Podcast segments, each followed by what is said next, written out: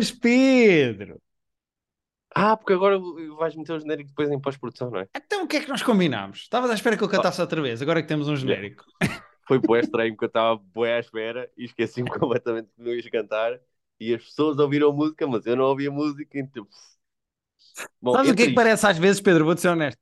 Às vezes parece que uh, tu és uma espécie de ouvinte deste podcast que está a participar, sabes? Sim. Olha, agora lembrei-me até de. Eu acho que era do. do como é que chama? Do Michórdia de Temáticas. A cena que o Ricardo tinha na rádio. Não, Sim. aliás, era uma crónica de visão até. Pá, uma cena muito engraçada que ele tinha sobre aqueles gajos que ligam para os fóruns da rádio. Sim. Mas querem falar sempre do tema do, do, do tema do dia anterior. Pá, ele ri muito com aquilo que era tipo, ah, então mas eu queria falar aqui das pescas. Não, mas hoje é o governo. Certo, certo, mas o governo também, quando vai à pesca, não, mas eu queria falar mesmo do tema das pescas. e agora lembro-me isso. Uh, sim, entre os saltos temporais de não sei que dia é hoje, porque tu gostas de fingir que isto, que o dia que nós estamos a gravar é o dia que isto está a sair. Hoje é quinta-feira. Hoje é quinta-feira. Hoje é quinta-feira. se calhar, eh, uma boa parte das pessoas que eu vou acompanhando juntos que nos ouvem de facto na quinta-feira, no dia que sai, mas há outros que, que, que ouvem à sexta e ao sábado. Não, certo, e há de certeza a gente está a ouvir-nos agora em 2018 a falar do Iron Man 2 e a dizer esta coisa da Marvel isto não vai lá nenhum. Yeah, yeah. Por acaso, eh, nós que ano? Eh, nós temos, acho que fizemos 7 anos agora, portanto 2016. Sim. O mundo era muito diferente nessa altura. Com muitos interregnos pelo meio, mas sim. Uh... Certo. O mundo Mas era bastante diferente na altura. Isso. Não sei. Bom, Pedro, o que é que temos esta semana, Guilherme? Uh, Pedro, eu primeiro tenho que dizer que uh, eu tenho dois filmes para falar. Eu vi dois filmes. Viste uh, dois filmes? What? Vi dois filmes. Mas. Uh, Viste um terceiro ainda naquele momento. Ah, e vimos o Momento que está no nosso Filme Club, no Patreon, filme bom, uh, tivemos a falar do Momento, verdade. Mas está a acontecer aqui uma coisa que é, ao mesmo tempo, todas as séries que eu estou a acompanhar, que ainda são algumas, uh, e meti-me num jogo que me está a consumir centenas de horas. Ah. E então eu não tenho tipo, tempo para fazer muito mais coisas, uh, entre trabalho, estar a escrever, etc, etc. Mas uh, meti-me num jogo que se chama Horizon Forbidden West, que é uma sequela, é uma continuação do Horizon Forbidden Dawn, uh, não, Horizon Zero Dawn, Zero Dawn, é assim que se chama. Que eu estou a jogar, ou seja, a sequela, o 2, que saiu o ano passado, e epá, pronto, já sabes que eu sou paranoico de acabar os jogos uh, Sim, a 100%. És um, um perfeccionista complexionista. Yeah. Qual é o problema? É que eu estou-me a perceber, à medida que o Não tempo tu, passa. mas sim. Estou-me a perceber, à medida que o tempo passa, que eu vou ter que fazer os 100% do jogo vão ser 100 horas. Porque uhum. eu aos, aos 5% do jogo eu tinha 5 horas, aos 15 eu tinha 15 horas, agora estou nos 35, tenho 35 horas e eu, espera aí, eu só vou fazer 100% com 100 horas, 100 horas. Guilherme, 100 posso horas. dar uma notícia? Posso dar uma notícia? Uh, provavelmente mais, porque eh, da minha experiência de tentar fazer compulsionismos que não é assim tanta, quando começa a faltar aqueles 5%, aqueles 4%, demora mais tempo, porque são merdas que tu não sabes onde é que estão, dão mais trabalho de ir buscar, são cenas mais rebuscadas, portanto vai demorar mais. Pá, eu estive a ver na net e há um site que eu gosto muito que se chama How Long to Beat, que diz exatamente quanto tempo é que demora um jogo. Só a fazer a história principal, história principal e, e side quests, side quest. ou completionist, se quiseres ser, uh, completar tudo a 100%. E deste jogo, pá, este jogo é uma estupidez. Uh, este jogo diz lá 80 a 90, portanto é possível que a certa altura isto comece a acelerar e não seja sempre certas horas com a percentagem que eu tenho completa. Mas isso é para uma pessoa normal, tu jogas mal, não é? Também é isso. Também é, morro mil vezes para subir para um cavalo. Mas uh, isto para dizer só que, pronto, estou com muitas horas de Horizon Forbidden West já, ao mesmo tempo que eu queria dizer isto que é, eu acho que os jogos estão a perder o controle e que agora que as capacidades dos gráficos e mesmo do tamanho dos mapas, a qualidade dos videojogos hoje em dia podem ser muito maiores. Isto está descontrolado. Alguém tem que dizer a estes jogos, malta, mais vale o jogo ser um bocadinho mais barato, em vez de ser 70 ou 80 euros que, é que eles custam quando saem. Pois, não, mas é que é isso. Eles sabem que se podem cobrar 80 euros, eles vão querer justificar pelo menos os 80 euros e, e vão querer. Não, não claro, e repara, por 80 euros, que é um preço altíssimo, é muito dinheiro, tu podes ter um jogo em que podes estar 100 horas ou mais a jogá-lo, é um bom negócio. Tecnicamente eu não acho isso um mau negócio. A questão é, há imensos jogos que eu quero jogar, há imensa coisa que eu quero fazer, e entre estar a ver filmes, séries, trabalhar, escrever um livro, preparar stand-up, eu de repente tenho um jogo de 100 horas. E és casado, Mas está tudo maluco. Não, isso, acho que isso, isso já não, não sabias. Não, isso já não. Ah, ok. Uh... Eu não costumo ouvir a entrevista de casal porque se calhar anunciaram alguma coisa que eu não sei. Pedro, 100 horas é uma estupidez. 100 horas mas, é uma estupidez. Uma, pergu uma pergunta importante. Uh, mas o jogo é fixe? É porque sinto que não falaste disso ainda. Ah, e o jogo tem... da, da longitude deste jogo. Sim, fui direto para isso só para justificar uh, a quantidade de horas que tenho passado a jogar aquilo. Eu, não, eu estou a gostar do jogo, eu não, ainda não acho melhor que o primeiro, mas acho uma boa continuação. Acho a história interessante. Eu acho que eles fizeram uma coisa que foi para estender o universo do jogo para todos os lados. Eles criaram um imenso lore, ou seja, tens cada vez okay. mais tribos e mais pessoas e mais rituais e mais. Ou seja, eles aumentaram o tamanho do jogo e a quantidade de histórias e de personagens e de e a mitologia, né? e de, a mitologia do jogo uh, desmultiplicaram demasiado. Uh, e eu a certa altura, já agora vou estar a falar com este gajo mais meia hora.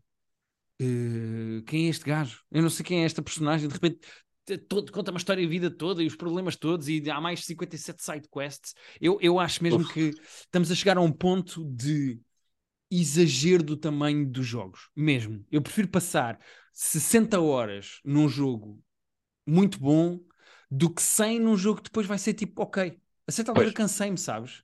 Uh, e tu até eu... costumas vir cá recomendar aqueles jogos mais independentes que são tipo 10 horas sim, ou 15 horas. Sim, aqueles indies que... Sim, adoro. Eu gosto de intercalar isso com, com, com outros tipos de jogos que vou jogando. Eu, o que eu acho é que os videojogos neste momento estão a fazer um processo inverso que fizeram as séries de televisão. As séries de televisão de antes era 10 temporadas, 24 episódios cada temporada. Yeah. E com o tempo eles foram percebendo que o attention span das pessoas era pá, faz tipo temporadas de 12, de 10, de 8. Uh, e os videojogos é o oposto. Os videojogos de antes estavas tipo 15, 20, 25 horas num jogo e tipo adoravas. E agora os jogos estão a chegar às 100, 120 horas de jogo e já, malta, não é. Me a fidelização é para baixo, é menos. Atenção a nossa attention span, está para baixo. Yeah. Uh, e eu acho que os jogos ainda não perceberam isso. Eu acho que os jogos ainda estão um bocado perdidos nisso. Mesmo o Death Stranding, eu não sei se tu te lembras, eu falei do jogo do Kojima. Lembra, não acabei. O Death Stranding, uh, How Long to Beat. O Death Stranding, que eu gostei bastante. Eu não fiz o, não fui completionist do Death Stranding. Ah, não? Não, não, não, não, não. Death, esquece, o Death Stranding era do outro. Mas mesmo o Death Stranding, que eu passei imensas horas, uh, a história principal mais side quests, que foi mais ou menos o que eu fiz, foi 60 horas. Completionist é 115. 115 é absurdo. Ah, mas está tudo doido. 115 são dias e dias a jogar isso seguido. São tipo 5 dias a jogar isso seguido. Pá, yeah. Deixa eu ver o Cyberpunk. Porque repara, uh, uh, é que, dizendo que são tipo 5 dias seguidos a jogar, não parece assim tanto, mas se tu disseres que estiveres a jogar tipo 2 horas por dia, que já é tipo bastante, são quase 2 yeah. meses inteiros a jogar 2 horas por dia. E 2 horas yeah. por dia todos os dias não é, não é pouco. O Cyberpunk foi o jogo que eu também joguei. Fiz, main, main, uh, fiz a história principal e side quests, que são 60 horas. Completionist é 105. Pá, eu acho isto um exagero. Tu, o, o, o Red Dead Redemption fizeste tudo? Eu não cheguei, não cheguei. Tentei, e, mas desisti para aí aos 93. Não, não, o Red Dead Redemption depois quando era para caçar tipo aquele, o, ar, o pássarozinho e ir não sei onde, yeah, não sei que, eu a certa altura desisti. lá no pântano foi quando eu tipo, pá, perderam-me agora. Sim, tudo que era ir buscar plantas ou caçar animais, esse tipo, pescar o peixe de cada. Pá, isso a certa altura caguei. Yeah. Mas tudo que era história, tudo que era quest, side quests, visitar sítios, mapa, resolver, tudo que era esse género de coisas, eu fiz isso tudo. Hum. Mas pronto, isto para dizer que vou com 35 horas e pelos vistos vou um terço do que tenho para fazer do jogo. Mas tudo bem. Mas até estou a gostar, eu só acho é que é exagerado, mas pronto. Uh, Pedro. Hum. Eu vi dois filmes, mas nenhum deles é tipo uma grande estreia desta semana. Portanto, se tu quiseres falar alguma coisa que seja assim mais. Então, bata mais vou, com a atualidade. Tenho uma cena que bate mais com a atualidade, que é, saiu o primeiro episódio ainda de uma série que nós tínhamos falado no nosso preview do ano, como uma das coisas para estar atento, que é o White House Plumbers, da Ah, HBO. já saiu, ainda não vi. Conta-me tudo. Fala Saiu o primeiro. São, vão ser cinco episódios, portanto aquilo é uma minissérie, com o Woody Harrelson e o Justin Theroux. Uh, e aquilo é baseado em factos uh, reais. E eu não, por acaso, eu conheço alguma história americana e não conheço bem, bem exatamente essa história, mas aquele, pelo visto, é sobre dois gajos que desfiavam uma espécie de um, quase um departamento meio secreto à parte da CIA, mas que fazia parte desse, desse universo, para fazer falcatruas a favor do Nixon e para esconder coisas e para encontrar uh, coisas de outras de, de concorrentes e tudo mais. Uh, e os gajos, pelo visto, eram tão incompetentes, apesar de serem os dois ex-CIA, ex-serviços uh, secretos e tudo, e eles, inadvertidamente, eles acabaram por expor o Nixon e o Watergate todo, uh, resulta das ações destes dois palermas. Ok. Ok, e o caso parece, do que eu estive a ler assim por alto depois de ver o primeiro episódio, o caso parece engraçado porque é tão ridículo estes dois gajos estarem a fazer crimes uh, em nome do, do Nixon e depois acabarem por expor aquela palhaçada toda sem querer, uh, que a história pareceu-me super interessante. A série, só vi o primeiro episódio, portanto também não quero estar a julgar demasiado cedo. Pareceu-me o tom meio estranho. Aquele é realizado pelo David Mandel, que é, era um dos realizadores do VIP. Os dois showrunners também eram do VIP. E aquilo às tantas parece que está ali a patinar entre fazer sátira às vezes quase, lá está, eu já disse aqui várias vezes a expressão, mas meio SNL, sabes, com os bigodes muito exagerados e com umas coisas da época assim muito pronunciadas e com, com pronúncia e depois, por exemplo, o, o Justin Theroux, que é um dos, um dos tais dois cabecilhas, é obcecado pelo, pelo Hitler e houve discursos do Hitler em vinil em casa. Uh, então é assim um bocadinho espalhafatoso, mas depois a tratar de um caso real que eu imagino que tenha sido tosco, mas que depois está à espera ali de alguma sutileza e de alguma seriedade. E aquilo está ali meio na, entre a farsa e, e, o drama, e eu acho que eles do primeiro episódio não acertaram bem o, tempo, o tom. Eu quero ver mais. Ok. Fiquei curioso, mas cheira-me ali a... Isto pode não ser tão como, como vocês acham que isto está a ser. Okay. É da HBO, tem bom aspecto, a fotografia é boa, uh, o design de produção é bom, mas não estou super convencido ainda. Mas é uh, baseado em, em histórias, em, numa história verídica, não é? Sim, sim. E, e tem graça, riste com a série? Pá, é assim, eu estava eu dei esse exemplo do, do gajo ser obcecado pelo Hitler e estar a ouvir os discursos de, dele em casa. A cena em que o Woody Harrelson, que eles conhecem-se quando vão começar a trabalhar juntos, o Justin Theroux e o Woody Harrelson, quando ele, o Woody Harrelson vai com a mulher dele à casa do Justin Theroux jantar e aquilo é aquela coisa ali de anos 60 de ah, então vamos, vamos aqui jantar, vamos lá jantar com os meus amigos. E ele mete o discurso do, do Hitler e a mulher do, do Woody Harrelson que diz, desculpa, isto, isto é o Hitler que está a falar? E ele, sim, sim, é o discurso dele que ele fez não sei quando. O ar desconforto deles e o Woody Harrelson, tipo, mas olha, não, tipo, não tens tipo jazz ou assim? Ele, não, não, isto é melhor. Esses momentos ali de desconforto são engraçados. Eu rimo dessa cena, rimo mais de uma outra. E portanto é engraçado, mas é meio tosco ao mesmo tempo. Ok. Vais ter que ver. Vê e okay. falamos depois. E vamos ver também como é que evolui, não é? Uh... Sim, também são só cinco, também não, e são todos realizados pelo mesmo gajo. Portanto, eu sinto que em termos de tom, pelo menos vai ser 40, apesar de eu poder não gostar do tom, uh, pelo menos 40 deve ser porque os, os episódios são todos realizados pelo gajo. Ok. Chama-se White House Plumbers e é da HBO. Sim, Vai ser um por semana, assim, durante 5 semanas. Deixa-me só confirmar. Sim, senhor, é um por semana. É giro porque saem os 5 em maio. É uma série de maio. Tá, boa. Vamos Começa a 1 de maio e acaba a 29. São 5 episódios. Perfeito. Muito bem. Pedro, eu vi um filme original da Apple. Uh, Viste o Ghosted?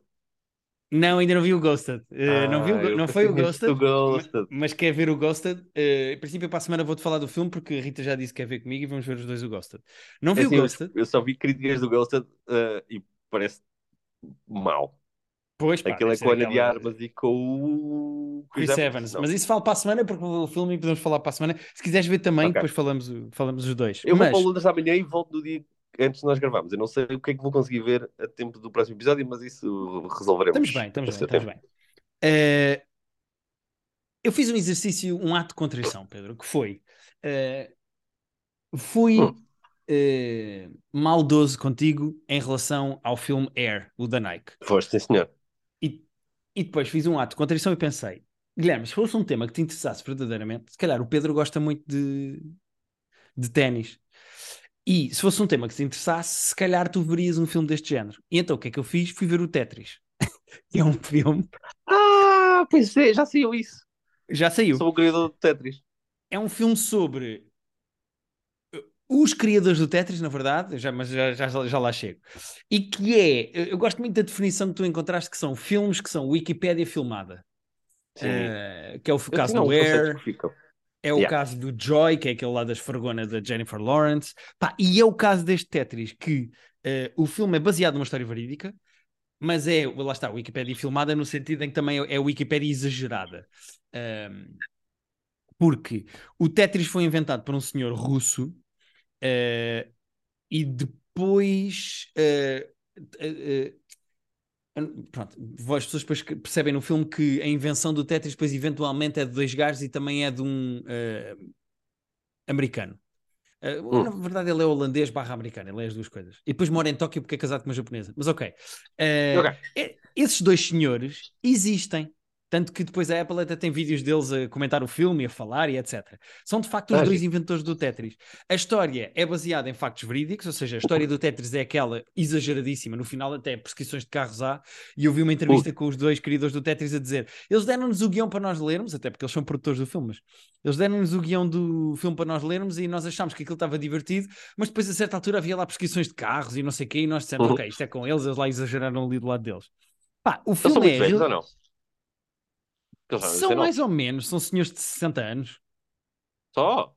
60, 70, acho eu. Então eles eram novinhos quando criaram aquilo, porque o Tetris já deve ter. Eh, o Tetris é dos anos 80, é 87. Tem a minha idade, tem 35 anos. Ah, eu chego que o Tetris já tinha tipo 40 mesmo, já, tinha, já era tipo 80, começo de 80. Ok, ok. Não, o Tetris foi inventado por um senhor, lá está, soviético, uh, chamado Alexei Pajitnov, em 85 ah, uh, então. Pronto, e só depois, mais tarde, em, nos anos 90, é que aquilo acaba por. Mas pronto, e depois contar a história do Tetris é estragar o filme para quem quiser ver. Mas, yeah. pá, então o filme é realizado por um gajo que eu nunca vi nada dele, chamado John S. Baird. Uh, a única coisa que eu vi dele foi ele realizou um episódio do, daquela série sobre stand-up comedy Why Dying Up Here. Ah, ok. O ator principal é o Taron Egerton. Uh, e ah, Okay. O produtor principal é o Matthew. Uh, ai, como é que ele se chama? Matthew, o gajo dos Kingsman. Uh... Espera, o Matthew Vaughn? Matthew Vaughn, exatamente. Ela uh... produtor do filme? Ah, então já, tá, já tenho interesse nisto. Pá, yeah. E atenção, eu estava à espera que isto fosse uma coisa meio tonta de contar a história, ficcionar a história do Tetris. Uh, até porque há aqui coisas que eu não sabia. O Tetris é o, foi o jogo mais vendido do mundo entre 93 e 2020. Só em 2020 Uau. é que foi ultrapassado pelo Minecraft. Uh, e, uma, e, um dos medos do, do, dos produtores do filme era que o filme se achasse que o filme era para crianças, por ser sobre Tetris e sobre o videojogo.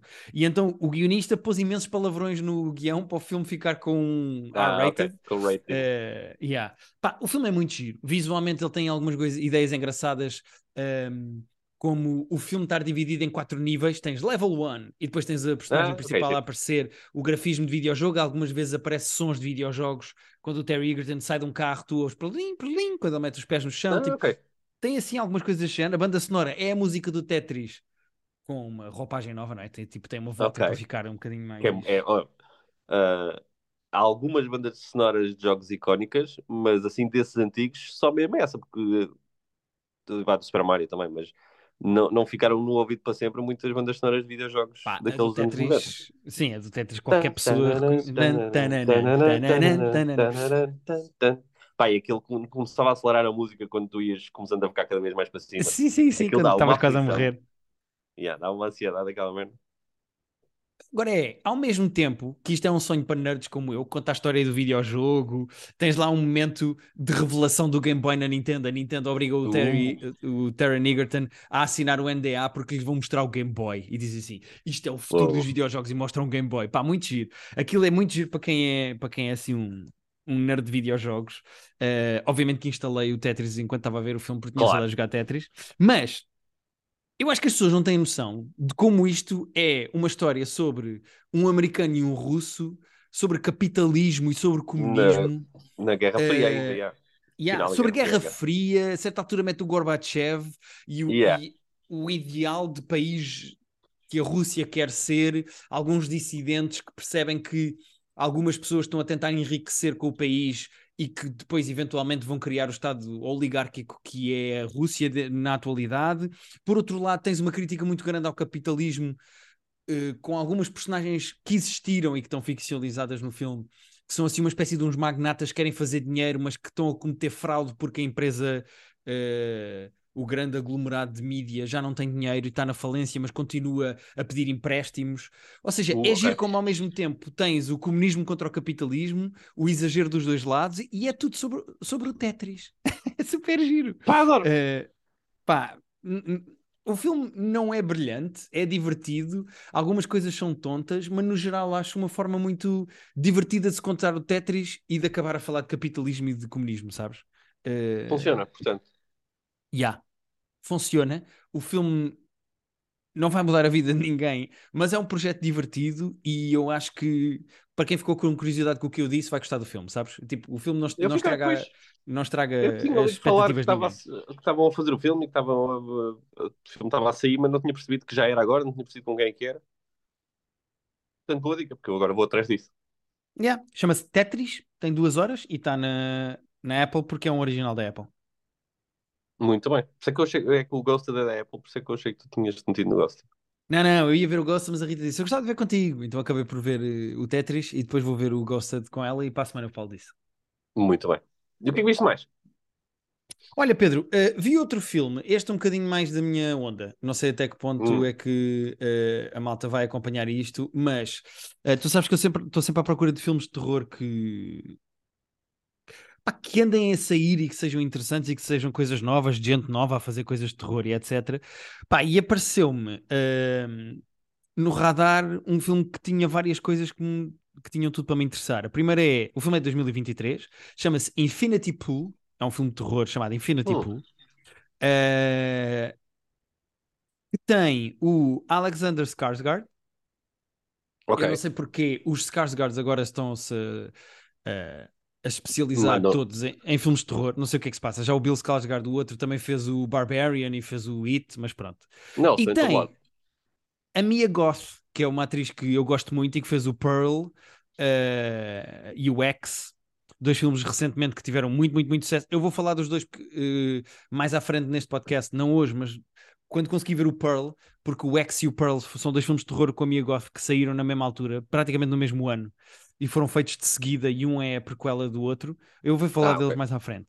Outra coisa que me chamou a atenção neste filme é que o filme é realizado e escrito pelo Brandon Cronenberg, que é filho do Cronenberg. Ah, do David. Do David Cronenberg. Muito e eu pensei, bem. ok, deixa ver se sai ao pai, no sentido em que deixa ver se isto é evidentemente interessante. Um, como é que eu ia descrever o filme? O filme chama-se Infinity Pool e é uma espécie de Midsommar com White Lotus.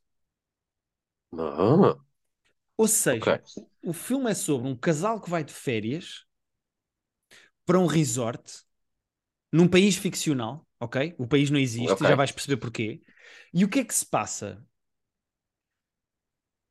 Estás a ver da mesma maneira que, por exemplo, na Tailândia agora não se pode ter eh, relações sexuais se não fores casado.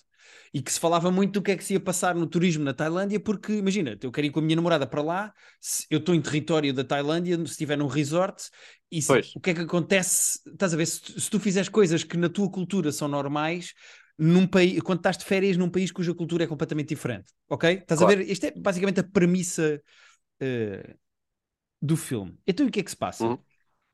Este país ficcional é um país em que. E depois tem terror e tem sci-fi e vais perceber porquê. Porque É um casal que vai de férias para um país que tá, onde está tudo incluído e eles acabam. É sci-fi, já vais perceber porquê. Uh, este casal vai de férias para um país, para um resort tem, daqueles tudo incluído pulseirinha, e estão sempre a dizer: não podes sair do resort, não sais do resort, não sais do resort. E a certa altura, eles, com outro casal que lá está, conhecem outro casal que lá está, saem do resort e, por um infortúnio, acabam por atropelar uma pessoa e matá-la. Ok? Então, mas não disseram para não saírem do resort. Porquê que foram sair do resort? Saíram do resort, Agora não estou irritado com eles, nem sequer vi o filme. Yeah. O que é que acontece? Consegues perceber que há um costume nesse país de. Depois eles são apanhados, não é? E são levados a, a julgamento nesse país inventado. Consegue, é mais tipo consegue... desculpa, só para, só para dar é mais Caraíbas ou é mais Sudoeste Asiático ou é mais Médio Oriente? É... A vibe. A vibe é meio Rússia, meio Grécia. Ah, ok. Ok. okay. E então, essa ilha, esse resort que fica numa ilha que odeia turistas, as pessoas odeiam os turistas, etc. Os gajos saem de lá, matam essa pessoa e são julgados. E uma espécie de agente de Foreign Relations desse país diz assim: uh, há pouco tempo foi aprovada cá uma lei para não matar o turismo neste país, uh, que é capaz de vos ajudar. Porque o nosso costume aqui neste país é: se tu matas alguém de uma família, uma pessoa dessa família mata-te a ti. Ah, olho por olho, dentro por dentro. E portanto, o Alex Skarsgård, que é basicamente a personagem principal do filme, é condenado à morte. Mas, para não matar o turismo no país, porque se matassem o turismo no país, o país fazia muito menos dinheiro do que faz, o que é que eles inventaram? Tu consegues fazer um clone igualzinho a ti. What? Exatamente igual. E então os locais matam o clone. E assim é uma espécie de um vazio legal, há assim um loop na, na lei. Ok? Hum, ok. Pronto. O que é que sucede? Eventualmente tu percebes que isto é altamente traumático, não é? Porque tu, o clone fica, tem as memórias do verdadeiro e então tu vês-te a ti próprio a seres morto. Epá, é uma cena meio yeah. estranha e bizarra e abstrata. Mas o que é que tu percebes? Tu percebes, e aqui é quem está a crítica do filme, que eu até acho que, que é feita de forma competente, é que há imensa gente de países ricos e com dinheiro que vai para países de terceiro mundo e se aproveita das leis e da pobreza desses sítios. Ah. E então, o filme é sobre uns ricos que vão para esse país e que, como sabem que pagando conseguem se safar com esse loophole na lei, fazem imensa merda porque certo. sabem que nunca vão ser mortos. Pois, no fundo mata o clone e pronto. Yeah. Pá, e então hum, então o filme, a certa certo. altura, o filme a certa altura desvia-se para uma cena meio abstrata e bizarra sobre o sentimento de impunidade sobre uma comunidade hedonista e macabra.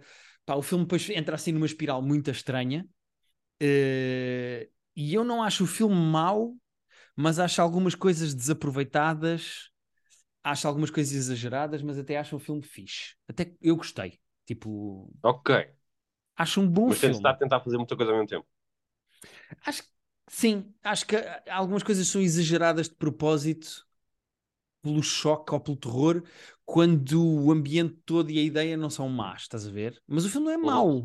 Só que às vezes tenta, vai, vai com, dá um passo maior que a perna, acho eu. Certo. Mas o conceito, o conceito pareceu interessante. Sim. Mas estou a ver isso a perder o controle também. Passe... É isso. sem, sem querer estragar, eu acho que a certa altura eles exageram as coisas por motivos narrativos e, e, não era preciso ir tão longe para tornar a coisa interessante. Mas eh, yeah. assim, numa, numa, uh, o filme é meio experimental nesse sentido mais abstrato da maneira como é realizado e escrito, e então a certa altura estás só a exagerar para se poder explorar as coisas não só do ponto de vista do terror como da realização. Pronto. Acho que é isso. Ok. É escrito por ele também ou é só realizado? Uh, boa questão. O filme é escrito também, sim senhora. É escrito pelo Brandon Cronenberg. Muito bem. Infinity Pool. Esse está na uh, plataformas? Não. Uh, encontraste um DVD Esse, no chão? Uh, encontrei na internet. Encontraste um DVD no chão. Essa devia ser a nossa nova expressão para quando sacamos Gosto, é mesmo isso. Olha, encontrei um DVD no chão. Para mim vai ficar. Vai ficar a nossa expressão agora. Este filme encontrei num DVD no chão. Estava. Fui, fui jantar fora. Estava ali abandonado. Ao lumiar e, e, dei um chute e disse: Olha, isto é, isto é giro, vou ver. É isso, Pedro. Muito bem. Fica o conselho para quem já sabem que eu tenho esta veia com filmes de terror. Uh, fica o conselho. Muito bem, não sei se temos tempo. Eu também, outra coisa que eu tenho uh, é muito rápida. Tens uma, sete, um... min sete minutos para falar à vontade. Ah, preciso dois disto. Não, sim, uma coisa nova da Netflix. E a Netflix foi muito simpática porque eles fizeram um, um programa uh, só para mim. Não é só para mim, mas em que eu sou o alvo, tipo, na. Eles lançaram uma série esta semana. Uh, enfim, está tá na gaveta do reality show, mas é chama-se The King of Collectibles, The Golden Touch. Eu acho que é assim o nome da coisa toda. E basicamente são, eu acho que são seis episódios. Eu só vi um ainda, porque estou a saborear aquilo aos bocadinhos. Uh, sobre um gajo que é o Ken Golding e que é o, como o próprio nome da série indica, o rei dos colecionáveis, porque é um gajo que organiza leilões e vai procurar uh, é intermediário de muitos negócios, de, desde sports cards até uh, equipamentos usados por jogadores que depois são postos à venda, leilões, tudo que seja colecionáveis, bonecos colecionáveis, okay. tudo que seja collectibles, este gajo é, é, a principal autoridade. E eles fizeram uma série de seis episódios em que mostra o mundo do gajo. No primeiro episódio, o gajo vai de jato privado até a casa do Drake, que o Drake combinou, convidou para fazer um break, em que eles tipo, compraram caixas da Panini, umas especiais que custam tipo 20 mil dólares cada caixa, porque estão à procura de uma carta específica do LeBron, que já tem tipo 3 anos, mas que até que saiba, neste momento não saiu ainda em, em, em caixa nenhuma. É uma carta do LeBron que basicamente tem três pedaços de, de camisolas usadas por ele, uma no, nos Cavs, uma nos Heat e uma nos Lakers, sendo que o bocado é sempre aquele bocado do símbolo da NBA. Sim. Aquele símbolozinho que está cozido. Quando, quando uma carta tem esse símbolozinho, chama-se Logo Man, e há uma carta que tem três Logo Mans do LeBron, e que está numa das caixas da Panini de 2020, acho eu. Sim, e que até okay. agora que se saiba, que se saiba, nunca saiu. Uh, pelo menos nunca ninguém meteu na net a dizer que tinha calhado. E portanto, é, ela é tipo uma espécie de um Holy Grail de quem, tem, de quem está à procura de sports cards. E o Drake convidou este bacana para ir abrir umas caixas dessas de 20 mil dólares cada uma, uh, a ver se calha esse, esse tal desse LeBron. Portanto, é uma série de, de. É um reality show porque ele vai acompanhando a empresa dele e as, os funcionários dele e o próprio andar de um lado para o outro, ir a casa de pessoas comprar eh, cenas e a vender cenas. E é feito para mim. Não há muita gente que tenha interesse nesse Lembra-me o nome? Cards, King agora... of Collectibles.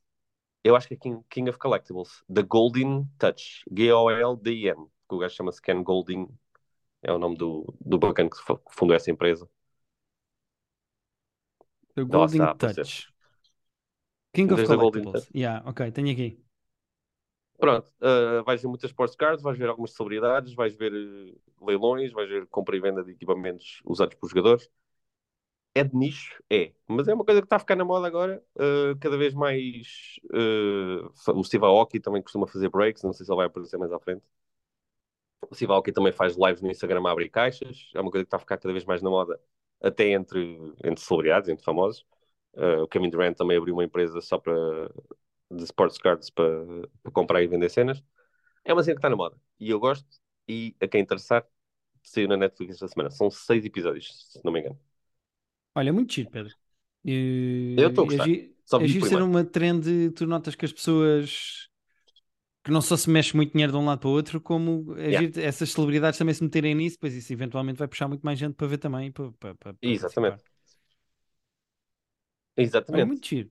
Estou aqui a ver a cara do gajo, o gajo tem mesmo aquele ar de americano com dinheiro, sabes? Com a cara toda operada. Yeah, yeah. yeah. Tem, tem.